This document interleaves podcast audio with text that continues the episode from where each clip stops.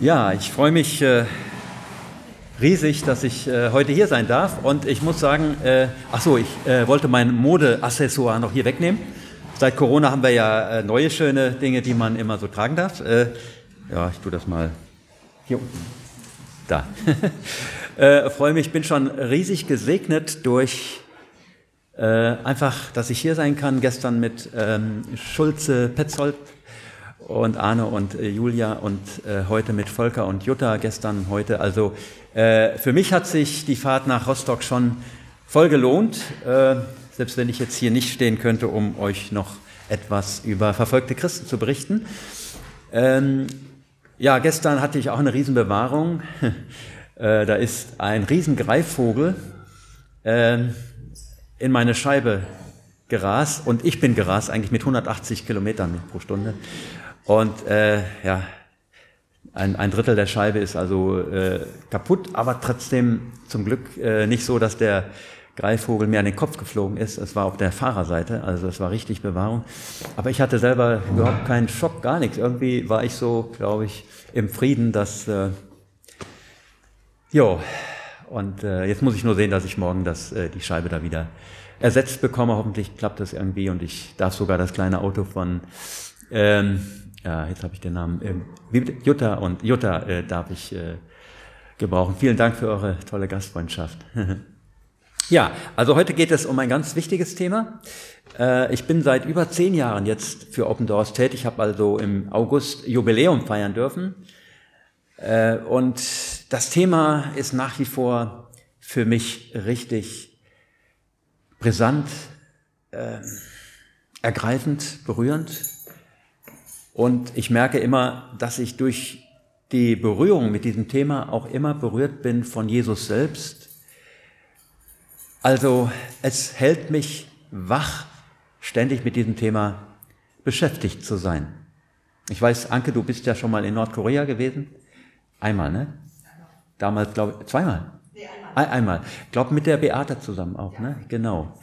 Und heute soll es um Nordkorea gehen. Das war das Thema, was mich am meisten bewegt hat, weil vor, wie lange ist es jetzt schon her? Das war 2005, also mindestens 16 Jahre, war eine ehemalige Kollegin von mir in unserer Gemeinde Calvary Chapel Siegen, Margret Meyer, und hat über Nordkorea berichtet. Warst du damals auch schon? Nee, das war nicht. Das hatte, das hat äh, die Gemeinde so dermaßen äh, geschockt eigentlich auch, elektrisiert, wachgerüttelt, und ich weiß noch, dieser Abend, da haben wir gebetet wie die Weltmeister. Wir konnten gar nicht mehr aufhören. Und für mich war das wie ein Augenöffner. Ich dachte immer, naja, die Verfolgung ist eigentlich vorbei. Äh, seitdem die Sowjetunion beendet wurde, mit der Wende und mit der Öffnung, Wiedervereinigung Deutschland und so, das Thema ist mehr oder weniger vorbei und wir leben heute in einer modernen Gesellschaft, aufgeklärt, viele Demokratien. Sowas gibt es heute nicht mehr und äh, ich musste, ich musste mich eines Besseren belehren lassen ähm, und bin fast aus allen Wolken gefallen zu hören, dass heute Verfolgung schlimmer denn je ist. Und auch nicht nur von der Grausamkeit, von dem Unsagbaren, was passiert, wenn Christen so gedemütigt werden, verletzt werden, geschlagen, gefoltert, ermordet, vertrieben, missbraucht. Nicht nur das äh, ist eigentlich ähnlich wie ganz am Anfang, wo die ersten Christen auch verfolgt wurden oder im römischen Reich sie dann als lebendige Fackeln angezündet wurden. Und oder bei den ganzen äh, Christen, die im, im Mittelalter verbrannt wurden, lebendigen Leibes, weil sie an, den, an wirklich an Jesus glaubten und, und das Wort Gottes neu entdeckt hatten und gesagt haben, Jesus Christus ist der Einzige. Und heute ist es mindestens so schlimm wie im Mittelalter, wie ganz am Anfang. Und dieser Text, den wir heute uns anschauen, sicher nicht so wie das Arne tun wird. Er ist wirklich ein Lehrer vor dem Herrn. Ich bin das nicht so, aber ich werde versuchen, zumindest äh, diesen Text als Grundlage zu nehmen für das, was ich euch berichten möchte. Und wir werden das gleich sehen. Ähm, das fing schon ganz früh an und Jesus hat es uns auch vorausgesagt, dass die Gemeinde Jesu verfolgt wird und dass das eigentlich Normalität ist. Brennpunkt Verfolgung. Wir sind heute nicht in der ARD, wo ich eigentlich immer noch vermisse, dass um Viertel nach acht mal ein Brennpunkt kommt zu diesem Thema, weil das ist eigentlich so weltweit äh, ja die, die, die stärkste Verfolgung. Die Christen sind die größte Minderheit, die verfolgt wird. Und das müsste eigentlich in den Nachrichten kommen. Aber auch was Gott tut an Wundern und an Erweckung, auch das müsste eigentlich kommen. Also das ist äh, erstaunlich, dass sowas nicht kommt. Unwichtige Dinge oft werden dann zum Brennpunkt, die nicht wirklich Wert haben. Und unser Thema heute soll es aber sein, es soll heute unser Brennpunkt sein. Wir wollen uns sozusagen darauf fokussieren. Und vor allen Dingen, das ist das Ziel des Gottesdienstes, dass wir nachher beten für sie, dass wir etwas tun, was nur wir tun können, nämlich im Namen Jesus, im Auftrag von Jesus beten. Und ihr habt es schon erlebt, ich habe schon einige Wunder gehört jetzt, die auch im Zusammenhang mit dem Entstehen dieser Gemeinde geschehen sind. Auch Volker und Jutta haben so einiges erlebt, was mich wirklich erstaunt und wo ich sehe, äh, das ist Gottes Werk, wenn, wenn es auf Glauben basiert, auf Gebet und auf das, was Gott übernatürlich tut, wie er bestätigt und führt und leitet. Und Gebet ist A und O für den Christen. Das ist wie das Atmen. Und deswegen sagt Paulus, wir sollen alle Zeit beten. Was nicht heißt, dass wir alle Zeit plappern sollen, wie die Heiden. Das kann auch sein, dass wir ganz still sind vor Gott. Es gibt laute Anbetung, es gibt stille Anbetung, es gibt einfach nur Sein in der Gegenwart Gottes, auf ihn warten. Seid stille dem Herrn und wartet auf ihn. Auch das ist ein Gebet. Aber es heißt eigentlich, dass wir ständig mit Gott in Kommunikation sind, mit Tuch, in Tuchfühlung mit ihm. Das ist eigentlich Gebet. Und dieses Leben des Gebets hat unfassbare Auswirkungen.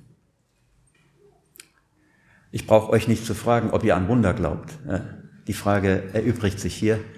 Und ich glaube, mit dem meisten, was ich sage, renne ich hier offene Türen ein und muss nicht noch, wie heißt es noch, irgendwelche Vögel nach Athen tragen. Wie heißt es da? Tauben, Schwalben, wie bitte? Wie? Eulen, Eulen, Eulen, ach Eulen waren es, genau. Also äh, gestern war das keine Eule, das war wahrscheinlich irgendwie sowas wie ein Adler oder keine Ahnung, äh, die mir da reingerast ist. Aber äh, ihr werdet äh, es auch einfach wissen schon, dass Gebet der Schlüssel ist.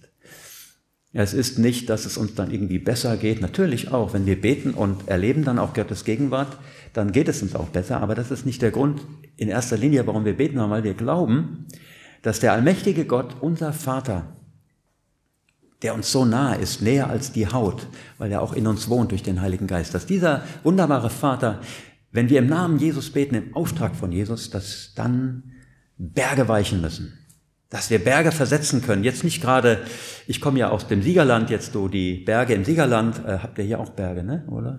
Ja. ja, mehr oder weniger Hügelchen vielleicht oder sowas, ja. Also diese Berge sind nicht gemeint, obwohl es auch alles möglich ist. Also Gott ist nichts unmöglich, ja, aber es ist nicht unbedingt das Interesse von Gott, irgendwelche sichtbaren Hügel zu versetzen, aber Berge von Verzweiflung, Unglaube, Mangel, was auch immer an Bergen da ist, durch unser Gebet können wir Berge versetzen. Besser könnte man sagen, Gott versetzt die Berge, weil wir beten.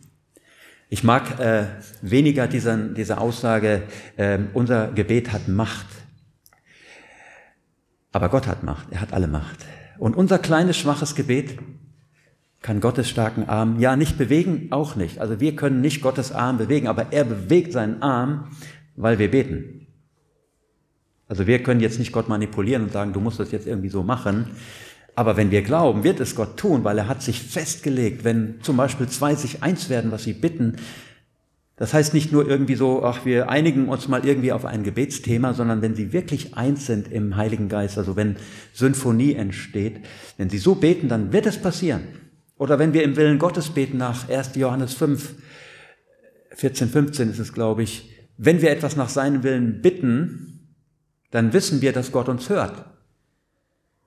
Das finde ich schon mal krass. Wir wissen, wenn wir beten, hört uns Gott. Und wenn wir wissen, dass Gott uns hört, wissen wir auch bereits, dass unser Gebet erhört ist. Und deswegen fand ich gut die Stelle von eben Philippa 4, Vers ähm, 6, wo es heißt, dass wir unsere Bitten mit Danksagung vor Gott kund werden lassen. Danksagung ist nach Psalm 50 auch der Weg, dass Gott uns sein Heil zeigt.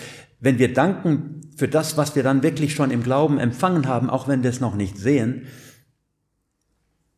dann öffnen wir die Tür und dann beweisen wir unseren Glauben, dass Gott nicht lügt, dass sein Wort wahr ist, dass es hält, dass er hält, was er verspricht. Wenn wir wirklich im Namen Jesus, also nicht nur als Formel, sondern wirklich im Willen Gottes beten, und wenn Jesus betet, das wissen wir, dann wird jedes Gebet erhört, oder? Jedes Gebet von Gott wurde erhört. Hat er bei Lazarus gesagt. Gott, ich weiß, mein Vater, dass du mich alle Zeit erhörst. Wenn wir im Namen Jesus beten, betet eigentlich Jesus durch uns. Und was heißt das? Es wird erhört. Nicht unbedingt so, wie wir es vielleicht uns vorstellen.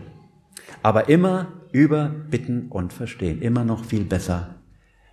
Und jedes Gebet, was wir wirklich von Herzen beten, im Namen Jesus, kommt bei Gott an. Und Gott wird das nicht einfach fallen lassen. Jedes Gebet wird aufgesammelt. Und ja, ich glaube, selbst dann, wenn es Jahre und Jahrzehnte dauert, Gott hat das nicht vergessen.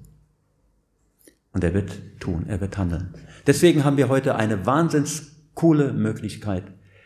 Wenn wir beten heute, dann passieren Dinge in der Welt, die wir uns überhaupt nicht vorstellen können.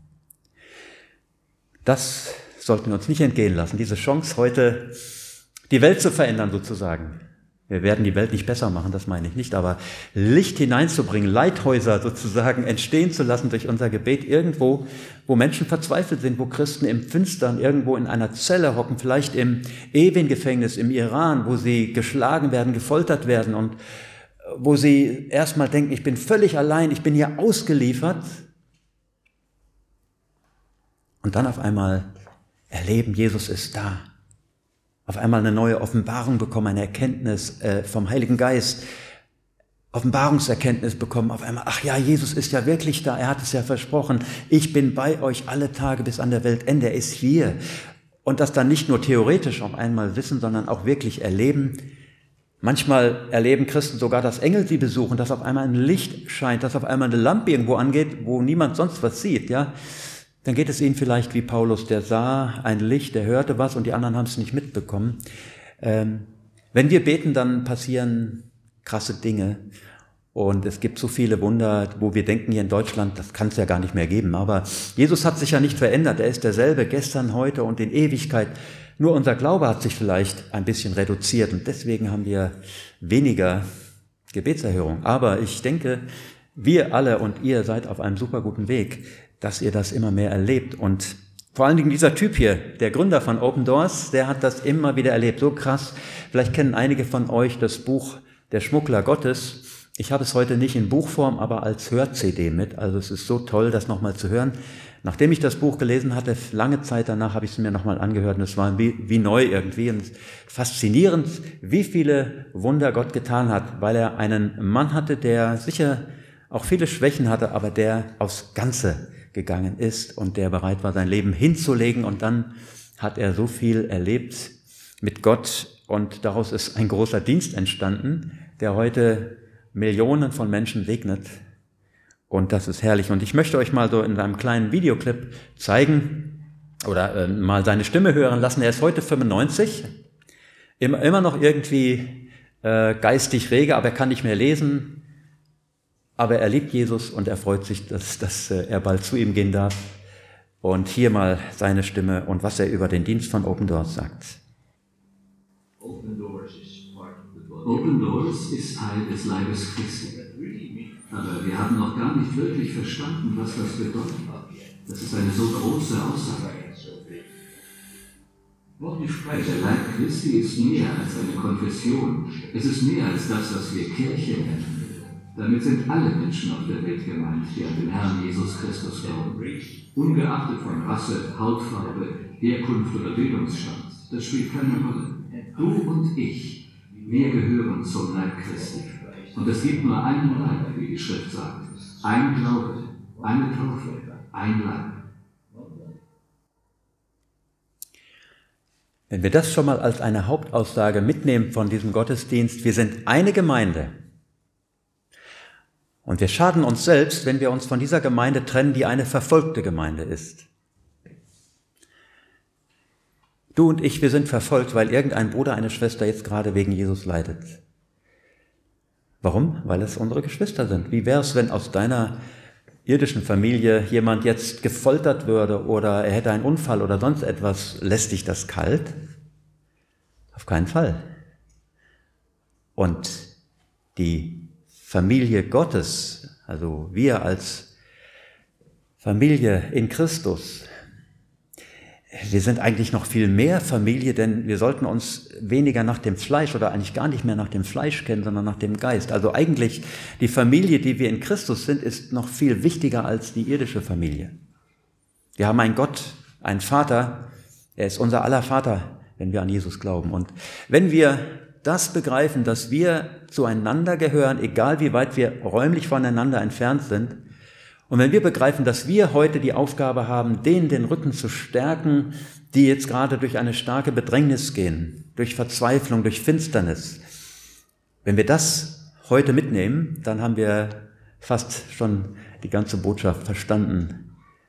Wir sind ein Leib, wir sind eine Gemeinde und wir haben eine Verantwortung. Und der können wir uns nicht entziehen, auch wenn nicht jeder von uns der große Beter ist. Dennoch jeder kann ein kleines Gebet sprechen und es kommt aufs Herz an, nicht ob ich alles richtig biblisch äh, formuliere oder so, oder ob ich äh, Pathos reinlege in meine Stimme oder so etwas, das ist gar nicht wichtig, sondern ob ich von Herzen bete. Kurz zu Open Doors. Wir haben sieben Kernwerte, die sich im Laufe der über 60 Jahre, wo wir im Dienst sind, entstanden sind. Und wir sind zum Beispiel Teil des Leibes Jesu und wir wollen für Menschen arbeiten, nicht statistisch, sondern wir wollen wirklich immer wieder diese menschliche, direkte Beziehung zu einzelnen verfolgten Christen haben. Und natürlich wird unser Dienst von der verfolgten Gemeinde bestimmt, das ist unsere spezielle Berufung.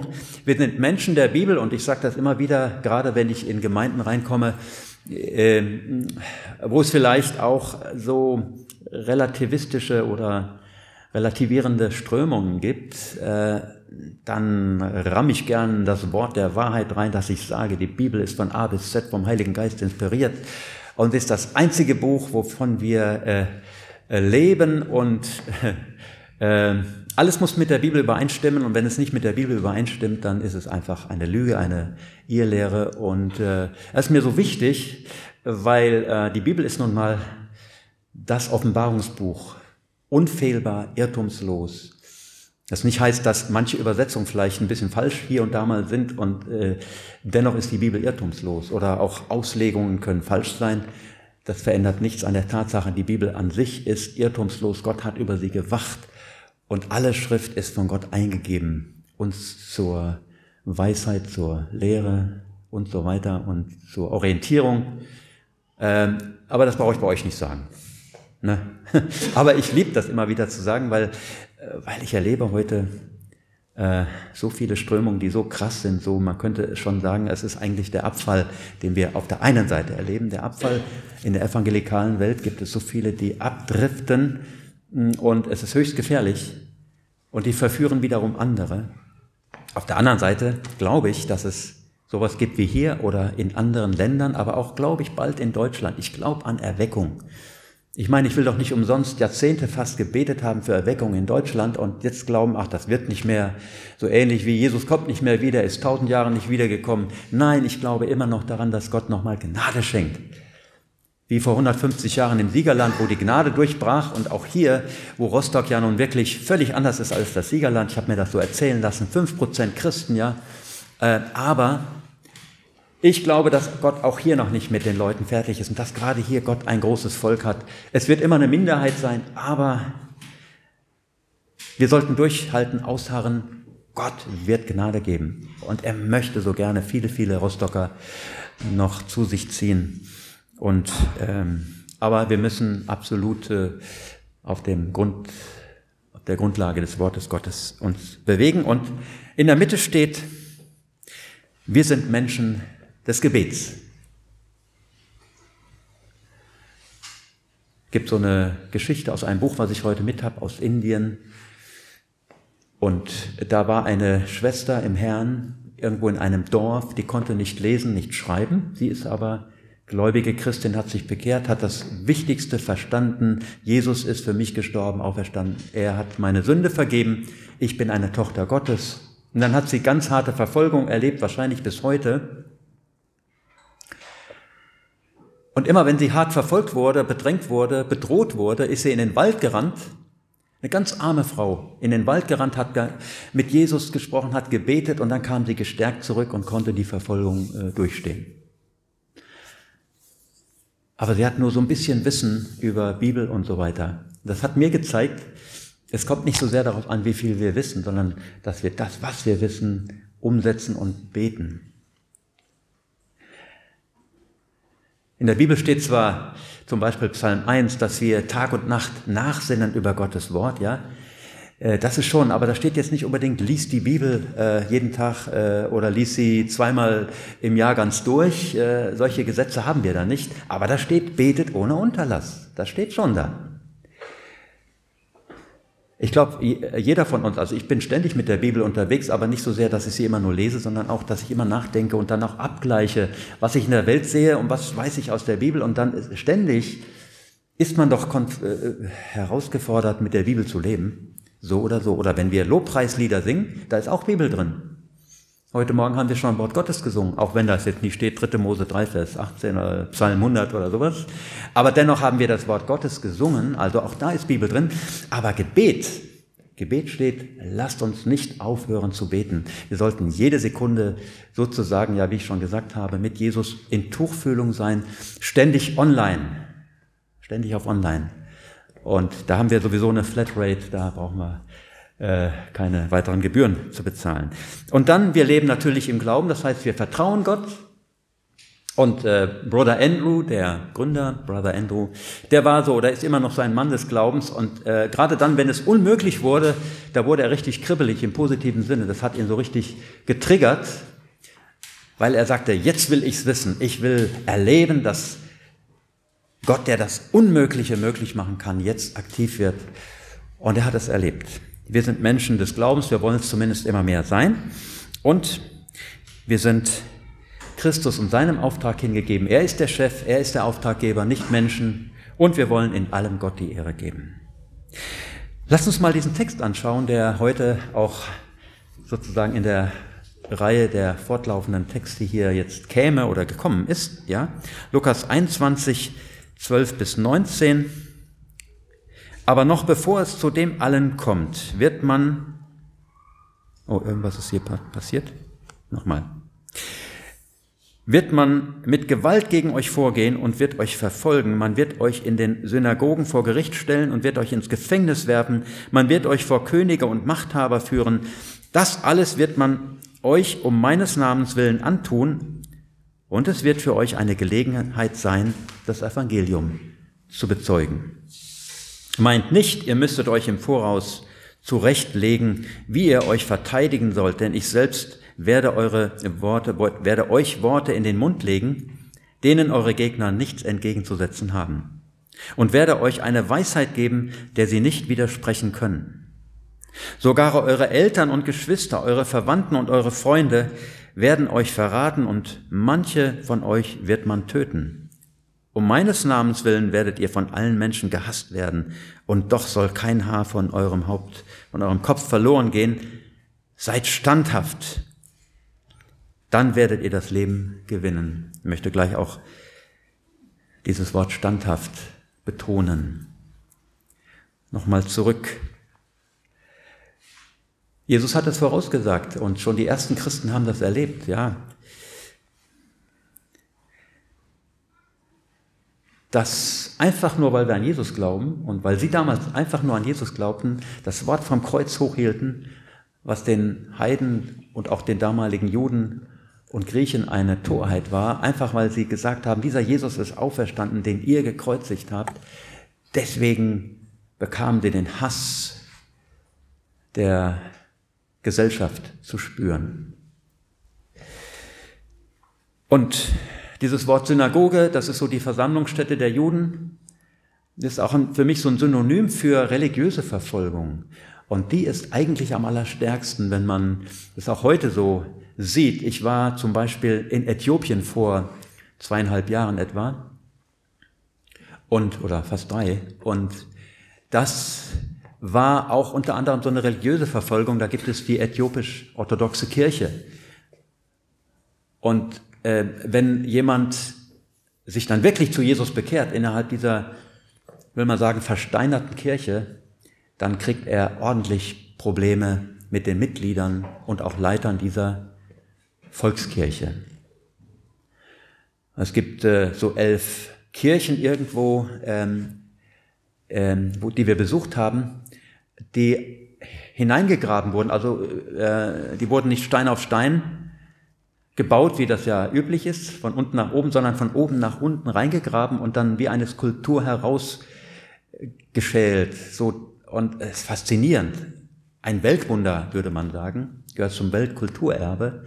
Es ist faszinierend, das zu sehen. Man konnte da reingehen, alles äh, quasi ausgegraben.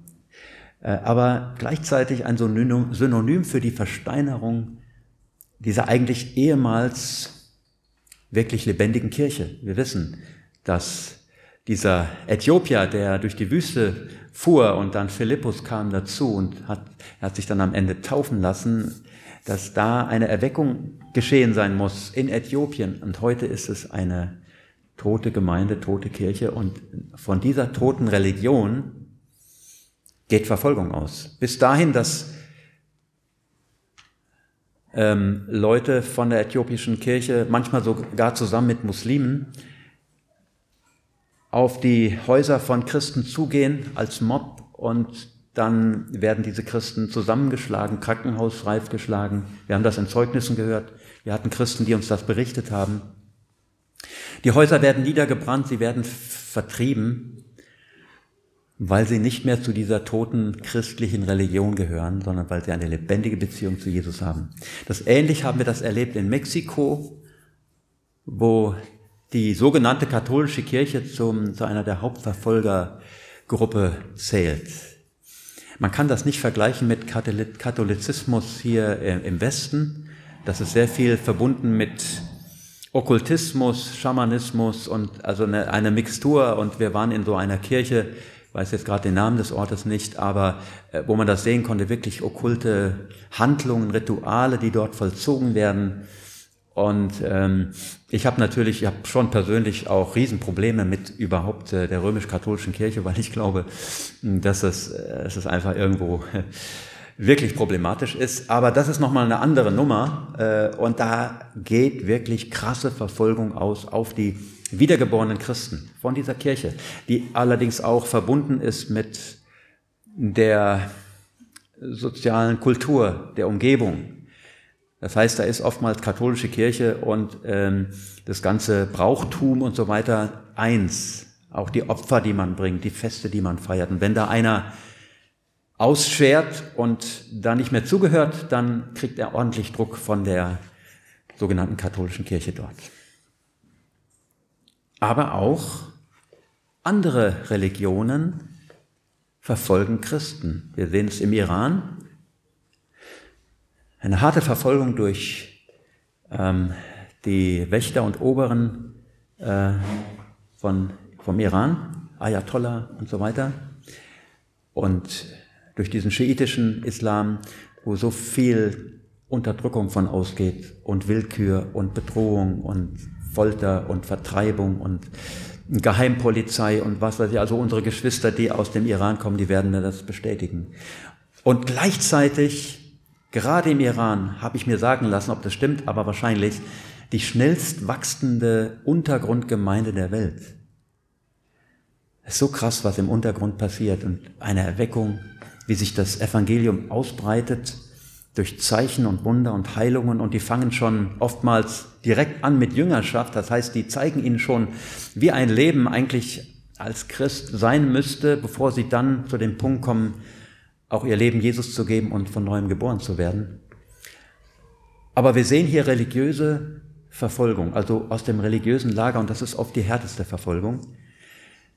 Und das sehen wir in den vielen islamischen Ländern, das habe ich erlebt im Bhutan, Buddhismus und in anderen Ländern. Oder es gibt äh, Indien, wo ich war, der Hinduismus, äh, wo auch jetzt immer radikalere Verfolgung ist und Narendra Modi, der Ministerpräsident, der, was hier der Bundeskanzler, Bundeskanzlerin wäre, der mit seiner BJP, dieser hindu-nationalistischen Partei, sagt, alle Christen müssen bis Ende 21 äh, eliminiert sein.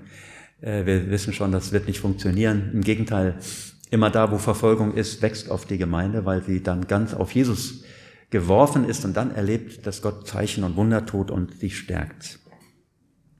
Ja, und äh, was man auch immer wieder erlebt,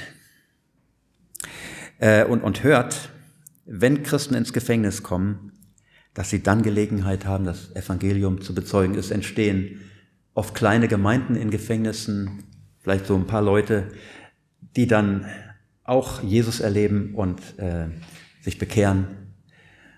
Und oftmals, ich glaube, dass, dass Gott es zulässt, dass Menschen ins Gefängnis kommen um seinetwillen, damit dort das Evangelium reinkommt. Und das ist eine Gelegenheit und dafür können wir beten, dass da Mut ist und Weisheit, wie Geschwister im Gefängnis, in harter Bedrängnis, dann den Mut haben, das Evangelium anderen mitzuteilen. Und was hier steht, ich selbst werde euch Worte in den Mund legen, denen eure Gegner nichts entgegenzusetzen haben. Das habe ich gehört aus einer Geschichte in Bhutan, wo ein Pastor für drei Monate im Gefängnis war und er hat immer gebetet und Gott hat ihm immer auf die vielen Fragen, die ihm gestellt wurden, eine Antwort bekommen. Er konnte immer in der Weisheit Gottes reden.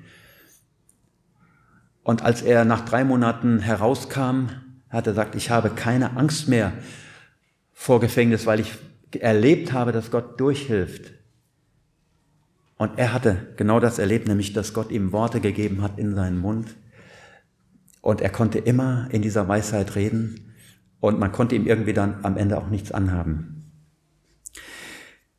Ja, und das erleben wir auch gerade in so islamischen Ländern, wo es diese starken Verbünde gibt, Familien, Clans, dass Geschwister von Eltern und Geschwistern, Verwandten und Freunden verraten werden, sogar bis hin, dass sie dem Tod ausgeliefert werden. Es gibt Ehrenmorde, es gibt ganz furchtbare Misshandlungen von Frauen.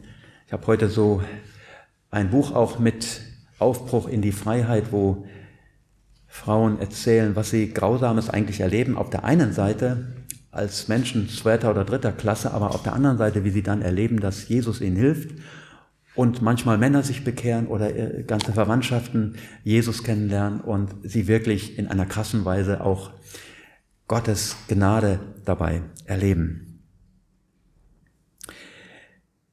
Ja, der Hass der Welt hat einen Grund. Ich frage manchmal so Jugendliche, wenn ich vor Jugendlichen äh, spreche, warum werden Christen eigentlich verfolgt? Überlegt mal. Und dann gibt es einige gute Antworten, aber die tiefste Antwort ist eigentlich die, es gibt einen Teufel, einen Fürsten dieser Welt, einen Widersacher, der hasst Jesus, der hasst das Wort vom Kreuz, das Blut Jesu, er hasst die Gemeinde. Und deswegen wird Gemeinde verfolgt, weil er andere missbraucht, Menschen, wie erst den Saulus missbraucht, um Menschen ins Gefängnis zu werfen. Aber wenn wir für sie beten, für diese Verfolger, dann können sie auch zu einem Paulus werden. Das erlebt man auch immer wieder. Dieser Hass, der hat eine tiefere Begründung. Das kann man eigentlich nur erklären mit dem Teufel, denn wie sollte man eigentlich verstehen, warum Christen, die doch eigentlich gute Bürger sind, von denen es heißt, dass sie eigentlich Feinde lieben, dass sie ein guter Faktor in der Gesellschaft sind, dass sie gehorsam sind, demütig, dass sie ihrem Land dienen wollen, dass sie sogar für ihre Obrigkeit beten. Warum sollten denn ausgerechnet diese guten Bürger verfolgt werden? Warum ist da so ein Hass? Das ist ja menschlich nicht verstehbar. Macht ja gar keinen Sinn. Wenn man nicht weiß und begreift, dass es einen Teufel gibt, einen Satan, der zum Glück bald für immer erledigt sein wird, erstmal tausend Jahre später dann für immer ganz, aber wenn wir das begreifen, dass er immer noch der Fürst dieser Welt ist, nicht über uns, die wir jetzt erlöst sind, nicht über uns, aber über all die, die Jesus noch nicht kennen, und das ist leider die Mehrheit, dass wir, wenn wir das begreifen, dann begreifen wir auch den Hass. Der hat, äh, ist nicht rational.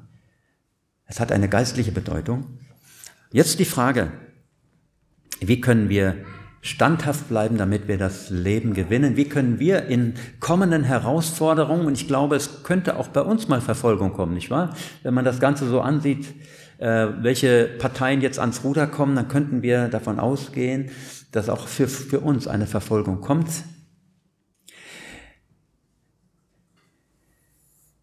Wir können für Geschwister in der Verfolgung und auch für uns selber so beten, wie Jesus für Petrus gebetet hat.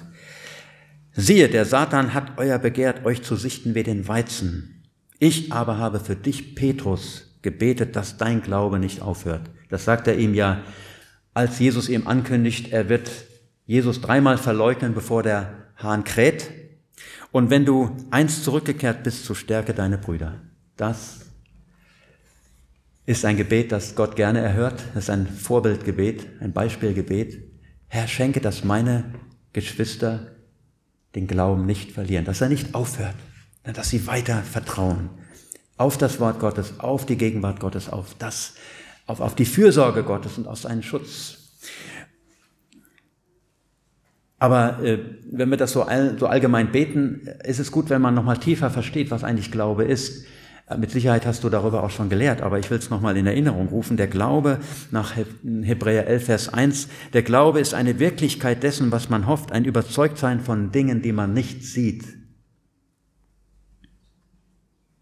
Der Glaube ist nichts Schwammiges, der Glaube ist ein Wissen, kommt aber durch Offenbarungserkenntnis, dass Gott der Heilige Geist uns sein Wort offenbart und wir auf einmal begreifen, auf einmal der Groschen fällt, auf einmal, wir sehen auf einmal was, was wir nicht sehen konnten. Ohne den Heiligen Geist ist das Wort Gottes nur toter Buchstabe. Wir brauchen immer den Heiligen Geist, damit wir es begreifen. Und dann können wir etwas sehen, was man eigentlich nicht sieht. Und in Vers 3 heißt es da, dass alles durch das Wort Gottes gemacht wurde. Es entstand alles aus dem Nichts Sichtbaren, aus dem Unsichtbaren. Eigentlich sogar aus dem Nichts, weil Gott hat es einfach erschaffen, er hat es gesprochen, es werde und es wurde. Das Licht und die Bäume und die Menschen und so weiter. Er hat alles durch sein Wort gemacht. Das, äh, das Unsichtbare ist die Basis, das, äh, der Ursprung für das Sichtbare durch Gott, durch das, was er getan hat. Und er erhält auch alles durch sein Wort. Wenn er einen Augenblick sich zurückziehen würde, dann würde alles äh, ins Nichts wieder verschwinden. Und Gott ist nicht nur der Urheber allen Seins, er ist auch der, der es erhält. Und wenn wir das begreifen, dass es um etwas geht, was man nicht sieht und dennoch sehen kann, nämlich mit anderen Augen, mit den Augen des Herzens, dann haben wir einen guten Schritt gemacht. Und deswegen heißt es zum Beispiel in Hebräer 12, Vers 2b, Lasst uns hinschauen auf Jesus, den Anfänger und Vollender des Glaubens. Hinschauen. Also, es muss etwas geben, was wir sehen können. Wenn wir etwas schauen sollen, damit unser Glaube vollendet wird oder immer noch mehr wächst, dann muss es etwas mit Sehen zu tun haben, aber nicht mit den physischen Augen. Auch nicht, dass wir versuchen, innerlich etwas zu visualisieren, das heißt, uns irgendwie fantasiemäßig vorzustellen, so meinetwegen so einen Typen wie im Jesusfilm, ja äh, oder The Passion oder so etwas oder The Chosen, ja, wo man dann äh, eine Vorstellung hat, äh, wie jetzt dieser Jesus aussieht. Hm, nein, sondern es muss ein Sehen sein, das etwas mit, mit einer Dimension zu tun hat, wo ich etwas erkenne, was ich letztendlich nicht begreife. Ein, ein inneres Offenbarwerden, ein Bewusstwerden, ein Bewusstsein, ein tiefes Wissen, eine Überzeugung, die nur der Heilige Geist schenken kann. Und das ist dieses Sehen. Sehen heißt auch mehr als nur irgendwie, ja, ich habe es gesehen und gut, sondern dieses Erkennen ist ja zutiefst auch ein Einswerden mit dem, auf den ich schaue. Das heißt also, wenn wir auf Jesus schauen, dann entsteht so etwas wie, dass, dass ich mit ihm eins werde, ein Geist mit ihm werde. Oder ich erinnere mich noch an eine Predigt von dir, Arne, wo du sagtest, äh, wenn Jesus in mir ist und ich in ihm, dann ist das wie Spezi, heißt du noch? Also eine Mixtur von, von Getränk, die du nicht mehr auseinanderkriegst. Ja, Cola und Fanta, glaube ich, ist das, ne? Also das ist so wie, wie diese Einheit, die äh, du nicht beschreiben kannst und die kriegst du nicht mehr auseinander. Nichts kann uns scheiden von seiner Liebe. Wir sind in ihm, er ist in uns. Wir sind jetzt schon Kinder Gottes, wir sind schon verlobt mit Jesus und diese Verlobung ist mehr als nur, ich verspreche mal, sondern es ist schon ein Bund, den wir mit Christus eingegangen sind. Ähm, und dieses Sehen, diese innere Gewissheit, die brauchen wir und das ist Glauben. Und dafür können wir beten. Wir können eigentlich beten nach Epheser 1, Herr, schenke ihnen Erkenntnis, Offenbarungserkenntnis, offenbare ihnen, wer sie in Christus sind, was sie in ihm haben, Zeig ihnen das, die Länge, Höhe, Breite, Tiefe. Gib ihnen den Geist der Weisheit und Erkenntnis in der äh, Offenbarung in der Kenntnis seiner selbst. Deswegen ist Gebet so machtvoll, weil wir so beten, dann beten wir biblisch nach Epheser 1. Das ist so ein Beispielgebet auch, wie Paulus uns Gebet vorstellt. Und wenn wir so beten, dann wissen wir, da passiert etwas und Gott stärkt den Glauben unserer Geschwister, dass sie nicht nur gerade mal durchhalten, sondern dass sie erleben, freut euch im Herrn. Diese Freude, das ist nicht nur ein guter Gedanke oder ach, ich fühle mich ein bisschen schöner, sondern diese Freude, ich habe das mal nachgeschaut, Matthäus 5, äh, dass wir jubeln sollen, wenn wir verfolgt werden, da steht, dass wir außer uns sein sollen vor Freude, dass wir, man könnte es auch sagen, dass wir springen und tanzen vor Freude, weil wir uns nicht mehr äh, einkriegen wieder, wie herrlich Jesus ist und was wir in ihm haben. Diese Freude ist gemeint. Ich habe mal so ein Beispiel erlebt oder ein, ein lieber Bruder, der mittlerweile beim Herrn ist, ein Richard Riesen mit seiner Frau Rita. Ihr könnt das auch bei Gesichter der Verfolgung äh, auf unserer Mediathek nachschauen. Gesichter der Verfolgung Richard und Rita Riesen, wie sie damals in Tadschikistan noch vor der Wende verfolgt wurden. Und er hat immer wieder, der Richard, die Beerdigung gebraucht, um zu evangelisieren. Das ist ein guter Ort, um Menschen zu rufen. Hört mal, begreife, dass du sterben musst und du brauchst Jesus. Und immer haben sie ihn bedroht von den Behörden, wenn du so weitermachst, dann wirst du noch im Gefängnis landen. Und eines Tages stand er vor Gericht. Der ganze Saal war voll, auch voller Christen, die haben für ihn gebetet. Und dann wurde er für drei Jahre äh, inhaftiert in einem Gefängnis. Er musste schwer arbeiten, immer an so einem Hochofen. Stahl wurde produziert. 1000 Grad und dann wieder raus in die Kälte äh, und hin und her. Und das war so fertig, das war so brutal für ihn. Und er hat dann einmal gebetet, Herr Jesus, herzlich willkommen. Herr Jesus, ähm, ich bin. Hallo. Ja, schön, dass du da bist. Hallo, cool. Äh, ich spreche gerade über verfolgte Geschwister und äh, Christen. Ja, äh, und, und dann hat der Richard äh, einfach so gebetet, ähm, Herr Jesus, ich schaff's nicht mehr, ich bin am Ende. Hilf mir. Als er so gebetet hatte, kam so eine Freude über ihn, dass er gebetet hat, Herr Jesus, lass nach, ich halte es nicht mehr aus. Könnt ihr euch das vorstellen, dass so eine Freude da ist, die explosiv ist, die, wo, wo man nicht mehr weiß, wo man sich lassen soll. Und diese Freude ist gemeint, wenn Paulus sagt, das Reich Gottes ist nicht Essen und Trinken, sondern Gerechtigkeit, Friede und Freude im Heiligen Geist. Das ist eine reale Erfahrung. Und solch eine Freude, dafür können wir beten, dass Christen das erleben. Und dass sie sagen, dieser Ort hier in dieser furchtbaren Zelle, wo die Wanzen und Ratten und so weiter rumkriechen, wo es nur ein Plumpsklo gibt oder vielleicht noch nicht mal und wo ich vielleicht einmal am Tag zu essen bekomme, eine kleine Handvoll Reis, vielleicht wie Nordkorea oder so. Dieser Ort ist der schönste Ort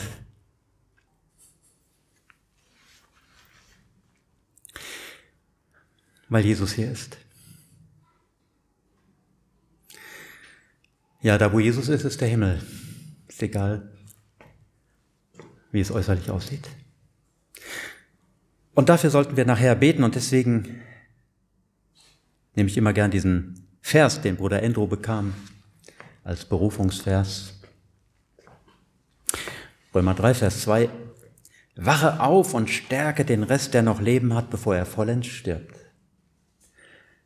Wir können heute den Geschwistern so mega dienen, indem wir das tun und nicht nur heute, sondern möglichst jeden Tag. Ein kleines Gebet kann Berge versetzen. Ein Satz im Glauben gesprochen kann Berge versetzen. Weil Gott geht es nicht um viele Worte. Es geht ihm auch nicht um ein ähm, großes Halleluja, obwohl Halleluja gut ist. Es geht ihm nicht um die Lautstärke der Stimme. Es geht ihm darum, ob wir ein Herzgebet sprechen. Ein Satz kann einen riesen Himalaya oder eine, ja, Gebirge versetzen. Ich möchte gern ein Lied singen an der Stelle, weil ich glaube, dass so wichtig ist, dass wir als Christen aufwachen. Und äh, ich hatte das Lied vor elf Jahren etwa geschrieben und das war auch ja, so ein bisschen der Weg, wie wir nach Open Doors kamen. Ich habe das dann mit in die CD grenzenlos nehmen können. Vielleicht kennen die einige noch diese CD und ähm, ich dachte mir, ich grab's nochmal aus, ich spiele es nochmal, ich singe es nochmal, weil ich glaube, wir sind in einer Zeit, wo wir genau auch hier im Westen dieses Wachwerden brauchen für Jesus und ähm, dass wir die Zeichen der Zeit erkennen und nicht einschlafen, sondern wach werden, dass wir sehen, was die Stunde geschlagen hat und dass wir aber jetzt nicht auf das Böse und auf den Antichristen warten, sondern dass wir warten auf das, was Gott tun wird und dass wir warten darauf, dass Gott nochmal Gnade geben möchte und dass wir mitten in der Finsternis fröhliche, von Gott total versorgte, bewahrte Menschen sein werden so wie bei Jericho, wo die ganze Stadt zusammenbrach, aber ein Haus blieb stehen. Dass wir das erleben. Ein Haus bleibt stehen, nämlich da, wo Menschen an Jesus glauben. Und dort wird Gott den Unterschied machen. Wie damals in Israel, ja, äh, in Goshen, wo dann der Bürgerengel an den Häusern vorbeiging, wo auch vorher schon Plagen nicht mehr die Israeliten traf weil, sie, weil Gott einen Unterschied macht zwischen den Gerechten und Ungerechten. Wir sind ja nicht gerecht aus uns heraus, sondern einfach, weil wir äh, die Gnade empfangen haben, Gott zu erkennen. Und äh, ja, und mir ist einfach so wichtig, diesen Weckruf auch für unsere verfolgten Geschwister reinzurufen in die Gemeinden.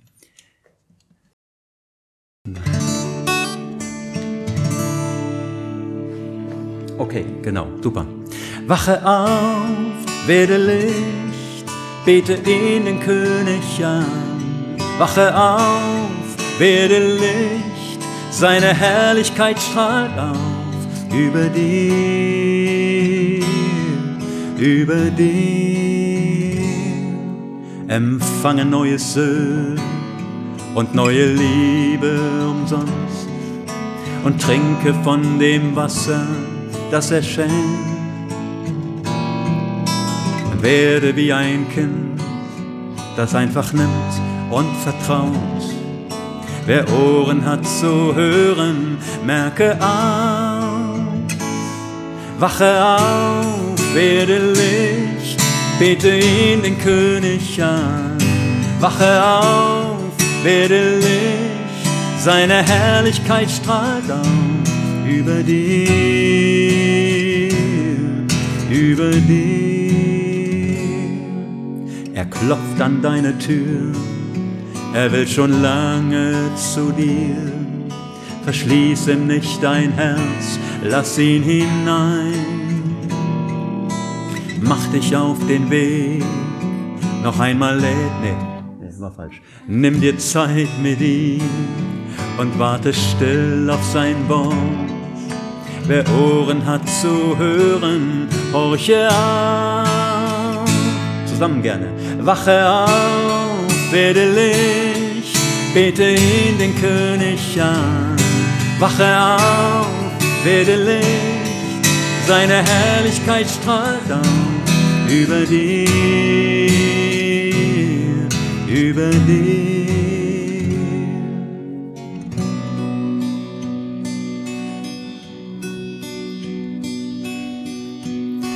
Heute ist die Zeit, später ist vielleicht zu spät.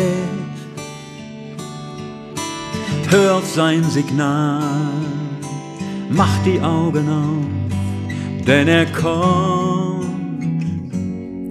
Sein Kommen ist so nah, siehst du die Zeichen der Zeit. So viele werden blind und schlafen ein. Mach dich auf den Weg, noch einmal lädt er dich ein. Wer Augen hat zu sehen, breche auf. Wache auf, werde Licht, bete ihn den König an. Wache auf, werde Licht, seine Herrlichkeit strahlt auf über dir, über dir.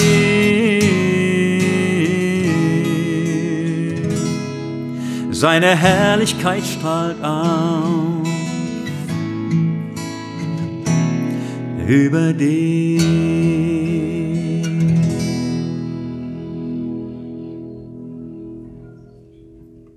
Soll ich hier wieder weitermachen dann? Ja. Gucken, ob es klappt. Ja, warum nicht? Genau. Mhm. Ja, super. Bevor wir gleich beten, lasst uns noch einen Blick werfen, einmal auf den Weltverfolgungsindex von Open Doors und dann kurz in Nordkorea reinschauen, wie es dort geht.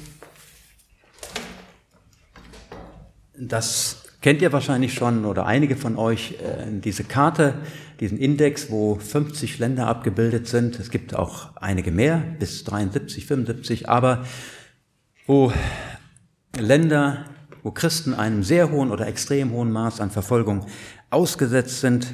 Der kommt immer wieder Anfang des Jahres heraus, neu. Und da jetzt einfach mit dem Fokus auf Nordkorea, ähm, ja, das Land, das seit knapp rund 20 Jahren auf dem ersten Platz ist, weil einfach die Verfolgung unsagbar ist und unvorstellbar auch die Grausamkeit. Hier mal ein kurzer kleiner Clip über äh, Nordkorea und über die Geschwister dort, die Situation. Ich muss gerade noch mal eben, ich mache hier noch mal wieder neu rein, dann kriegt er wieder einen richtigen Impuls. Jetzt geht's los, müsste eigentlich klappen. In Nordkorea werden Christen unbarmherzig verfolgt. Sie gelten als politische Gegner des Landes und werden als solche behandelt. Verhöre, Folter, Nahrungsentzug und Arbeitslager drohen ihnen, auch ihre Familie wird so bestraft, selbst wenn sie nicht an Gott glaubt. Ja, und äh, ja, du wirst es ja alles so bestätigen können, wahrscheinlich, was ich jetzt so kurz zeige. Ganz kurz so ein paar Bilder. Das ist diese Grenze zwischen den beiden Koreas. Seit den 50er Jahren im letzten Jahrhundert ähm, gibt es diese Grenze ganz krass und ähm, da gibt es kein Herüber und Hinüber. Ein Personenkult um die Kim-Familie. Alles wunderbar, so wie im Paradies. Erinnert mich so ein bisschen an nur manche Bilder von den Zeugen Jehovas. Ähm, Kim Il-sung, die ewige Sonne, so wurde er genannt und wird immer noch genannt. Er lebt quasi immer noch in den Herzen der Nordkoreaner, wird verehrt. Und dann kommt der liebe Führer, dem man auch übernatürliche Kräfte zugesagt hat. Er könne also Dinge tun, äh, weil er halt irgendwie auch göttlich ist. Und beide werden angebetet, die müssen immer wieder angebetet werden. Jeder Nordkoreaner muss immer mal oder mindestens einmal dorthin und um ähm, diese beiden Führer anzubeten, die schon längst verstorben sind, Ende 2011. Aber dann kam ja der Thronfolger, nämlich der Kim Jong-un, an die Macht. Und man könnte fast sagen, er ist eigentlich noch schlimmer als seine Väter. Und er unterdrückt sein Land noch mehr und auch Christen werden noch härter verfolgt. Man spricht von 50 bis 70.000 Christen in Straflagern, die normalerweise dort auch nicht leben, wieder rauskommen. Das ist eigentlich ihr Todesurteil und sie werden wie Tiere oder schlimmer als Tiere behandelt. Insgesamt möchte Nordkorea natürlich modern erscheinen und irgendwie fortschrittlich. Ist ja auch das Paradies auf Erden, so wird gesagt. Und hier sieht man so ein paar moderne Bilder von Pyongyang, der Hauptstadt. Ja, es sieht alles irgendwie recht westlich schon aus. Hier ist dieser Chuche-Turm, ein Symbol für die sogenannte Religion, könnte man sagen, Nordkoreas. Ähm, das Militär ist, gehört zu den viertgrößt, vier größten Militärs in der Welt mit 1,3 Millionen Soldaten. Und wir hören ja immer wieder von diesen Raketentests und Atomversuchen. Auf der anderen Seite ist es ein absoluter Überwachungsstaat, totale Kontrolle. man muss ein von der offiziellen Meinung abweichendes Denken vollkommen geheim halten, sonst landet man irgendwo im Gefängnis oder im auch politischen Straflager. Es ist auch eine Zweiklassengesellschaft. Eigentlich sollte ja Kommunismus heißen, alle sind gleich, aber das Gegenteil ist der Fall. Es gibt total Zweiklassengesellschaft. Auf der einen Seite links der, dieser arme Junge, der vielleicht schon lange elternlos herumstromert und äh, sich irgendwie Dinge klauen muss, damit er überlebt. Rechts äh, super geförderte kleine Kinder in Pyongyang, die äh, die beste Ausbildung bekommen, aber auch getrimmt werden bis zum geht nicht mehr. Also eigentlich haben die keine gute Kindheit. Aber was die dann auch leisten, ist erstaunlich. Die werden wirklich total gefördert. Auch wieder natürlich als Aushängeschild für das tolle Nordkorea. Aber man, wenn man auf dem Land ist, dann sieht man die ärmlichen Verhältnisse, die dort existieren, äh, wie man mit einfachsten Mitteln sich versuchen muss, äh, irgendetwas zu ernten, Landwirtschaft zu betreiben oder zu bauen harte Arbeit äh, ohne die äh, dazugehörigen Geräte, äh, irgendwelche ja, wirtschaft, wirtschaftlichen ähm, Dinge, die man, die man gebrauchen kann. Der Hunger ist allgegenwärtig, auch heute immer noch, wahrscheinlich sogar durch Corona noch verstärkt. In den 90er Jahren gab es eine Riesenhungersnot, äh, wo wahrscheinlich zwei, drei Millionen Menschen umgekommen sind. Immer wieder, wahrscheinlich auch heute, sieht man Kinder, die hungrig und verlassen sind. Entweder sind die Eltern gestorben, sind vielleicht einfach geflohen, sind inhaftiert, die Kinder bleiben zurück. Und ja, und es gibt dann auch, dass man ähm, Kinder aufgabelt, irgendwo in Waisenhäuser reinsteckt, aber ähm, oft ohne Überlebenschance, weil auch dort manchmal die wichtigsten Dinge fehlen, wie Nahrung und medizinische Versorgung, Kleidung, das Straflager ist wirklich die Hölle auf Erden. Das habe ich hier mal aus äh, Google Maps heraus fotografiert. So ein Beispiel von mehreren Lagern und äh, da ist wirklich ähm, eine Brutalität, die dort zutage tritt. Hier wird gerade eine Frau äh, ja wahrscheinlich geschlagen und äh, wenn, wenn du in so ein Straflager reinkommst, dann bekommst du auf äh, ja, die Kleidung, die schon jemand anders getragen hat, aber ungewaschen, also die steht schon von selbst wegen dem, was in dieser Kleidung drin ist oder so. Und ein Gestank, den man sich nicht vorstellen kann. Ähm, eine Demütigung ohne Ende. Man ist nur noch eine Nummer. Man muss oft 18 Stunden arbeiten am Tag. Abends gibt es dann äh, noch Veranstaltungen, wo man dann zum Beispiel hier sieht, kann man das sehen in einer so eine Art ähm, Karikatur, wie nennt man sowas, ähm, gezeichnete, kommt jetzt nicht auf den Begriff. Wie bitte? Ja, ja, das ist, das ist wie, wie eine Belehrung, also wo, wo du dann abends nochmal zwei Stunden lang irgendwelche Vorträge hörst und dann musst du manchmal sogar mh, hm, die, die, die, die Reden von äh, Kim Il-sung oder so weiter auswendig lernen. Und wenn du das nicht irgendwie richtig machst, dann kriegst du Probleme und äh, kriegst vielleicht noch weniger Essen oder wirst gefoltert, was auch immer. Also, und hier äh, sieht man, wie, wie, wie furchtbar das für die, für die Menschen allein schon ist, dass sie ähm, ausgemergelt und voller Schwachheit und krank da noch Arbeit leisten müssen. Oder ganz schlimm ist es, wenn äh, so eine Foltermethode, wenn ein, meinetwegen ein Christ, äh, für ein paar Tage in so eine Box reingesperrt wird. Und ihr könnt euch vorstellen, wenn man sich ein paar Tage nicht bewegen kann, dann hast, dann hast du hinterher nicht mehr die Möglichkeit, äh, dann ist alles abgestorben, taub und du kriegst das hinterher nicht mehr hin. Also du kannst wahrscheinlich nie mehr wieder richtig gehen. Was das für Schmerzen sind, äh, unsagbare Schmerzen. Und ähm, ja, viele überleben das dann auch nicht. Ein kurzes Zeugnis von einer Christin, die zwei, dreimal ins Gefängnis, ins Straflager kam und äh, beim dritten Mal dann auch furchtbar gefoltert wurde. Hier kam sie einmal ähm, in ein Straflager und sie berichtet uns kurz äh, hier, was sie da erlebt hat, als sie vor diesem Straflager ankam. Über dem Eingangstor war ein Schild angebracht. Darauf stand, versuch nicht zu fliehen, du wirst sterben. Allein diese Warnung schüchterte jeden ein. Ich betete vor diesem eisernen Tor, bis es aufging. Ich sagte zu Gott, O oh Herr, ich bin sehr schwach. wenn ich da hineingehe, werde ich jemals wieder lebend herauskommen? Hea Wu aus Nordkorea, die jetzt in Südkorea lebt. Und hier noch ein Bericht von ihr, wie sie wirklich grausam gefoltert wurde, aber wie sie dann erlebte, dass durch das Schauen auf Jesus, was wir vorhin gesagt haben, durch dieses Schauen auf Jesus, äh, das so durchstehen konnte und wie sie das beschreibt. Hier der Bericht von Hea Wu. Ich wurde gefoltert, weil mir die Gefängniswärter vorwarfen, dass ich an einem Aberglauben hinge. Ich sollte zugeben, dass ich diesen Aberglauben verbreitet habe.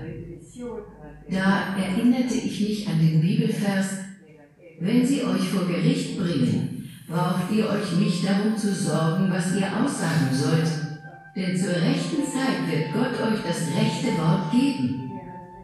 Darum hatte ich keine Angst mehr und konnte auf ihre Fragen immer richtig antworten. Der Heilige Geist hat mir dabei geholfen. Am vierten Tag des Verhörs wurde mir unter das Knie ein dicker Holzbalken geschoben. Ich sollte mich hinsetzen. Jemand stieg dann auf mein Knie und trampelte darauf herum. Man schlug mich mit Holzknüppeln und traf mich überall. Da bekam ich Angst, dass ich vielleicht meinen Verstand verlieren könnte. Dann könnte ich in Gefahr sein, Jesus zu verleugnen. Da habe ich innerlich zu Gott gebetet und gesagt, dass ich es nicht mehr aushalte und Jesus verleugnen könnte. Er möge mir Kraft zum Aushalten schenken. Da hörte ich eine Stimme, die zu mir sagte, denke doch an das Leiden Jesu am Kreuz. Ich war erschrocken. Ich hatte bis dahin versucht, mit meiner eigenen Kraft all das auszuhalten. In diesem Moment lief ein Film vor meinem inneren Auge ab, wie Jesus gelitten hatte bis zur Kreuzigung und wie er dann an das Kreuz gehängt worden war. Ich habe diesen Film vor meinem inneren Auge ablaufen sehen und war davon völlig eingenommen. Ich weiß nicht, wie viel Zeit vergangen ist. Dann wurde ich zum Schluss getreten und man sagte mir, ich solle aufstehen.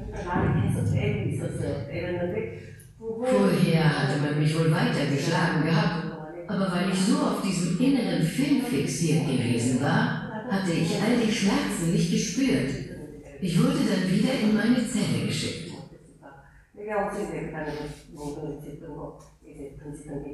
Man schleppte mich in meine Zelle und ich saß nur noch apathisch da. Dann, ungefähr fünf Minuten später, hörte ich plötzlich von oben eine Stimme. Sie war schallend, tief und laut. Die Mauer vor mir begann zu schwanken wie bei einem Erdbeben. Die Stimme sagte, meine geliebte Tochter, du bist heute auf dem Wasser gelaufen. Ich sah erschrocken hoch. In der Zelle waren außer mir noch zwölf andere Frauen. Aber sie hatten davon wohl nichts bemerkt. So erkannte ich, dass Gott immer bei mir ist, überall, wo ich bin.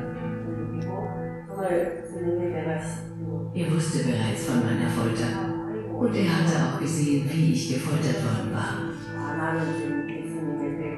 Mir wurde bewusst, dass Gott mich in seiner Hand hält. Danach war es mit der Folter vorbei.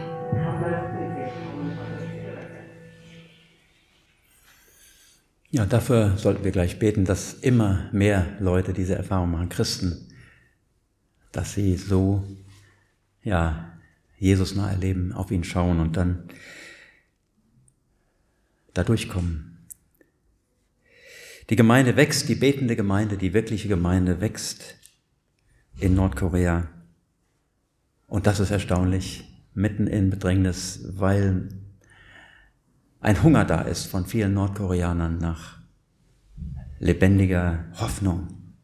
Und die Christen in Nordkorea, viele von ihnen haben eine Vision, wenn Gott es schenkt, dass wir wieder vereinigt werden mit Südkorea, so wie wir das in Deutschland erlebt haben, dann möchten wir zusammen mit vielen anderen Christen rausgehen in die Welt und das Evangelium verkündigen.